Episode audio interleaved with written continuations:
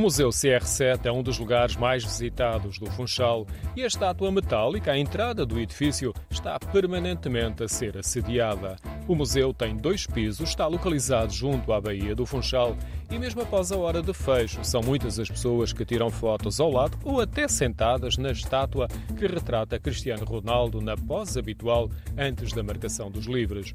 É no resto de chão que vemos os troféus conquistados por Ronaldo a título individual ou coletivo. Estão lá as cinco bolas de ouro e as quatro botas de ouro.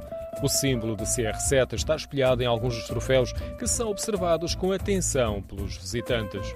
As estátuas de cera e de chocolate são também atrações, essencialmente para fotos. Foi o caso de um casal que tinha acabado de registrar o momento. Sim, nós somos brasileiros, né? E o brasileiro gosta muito do, do futebol do Cristiano Ronaldo.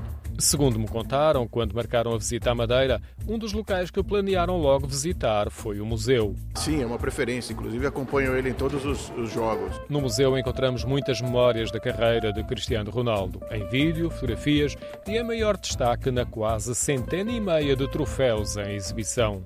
Nossa, esse museu é impressionante. Todos os, os feitos e troféus que ele conquistou. Muito legal. Do Pelé, já viu algum uh, museu também ou não? Tem comparação? Nós, nós visitamos sim no Brasil e, e tem comparação sim. São dois grandes jogadores e ídolos, né? Tive dois vencedores. Há ainda bolas de futebol assinadas por colegas de equipe da Seleção Nacional, camisolas de vários clubes, sem esquecer o Andorinha da Madeira, onde começou a carreira de futebolista. Há ainda registro de correspondência de fãs e a tecnologia ajuda uma foto virtual ao lado de CR7. O museu vai fazer no próximo ano uma década.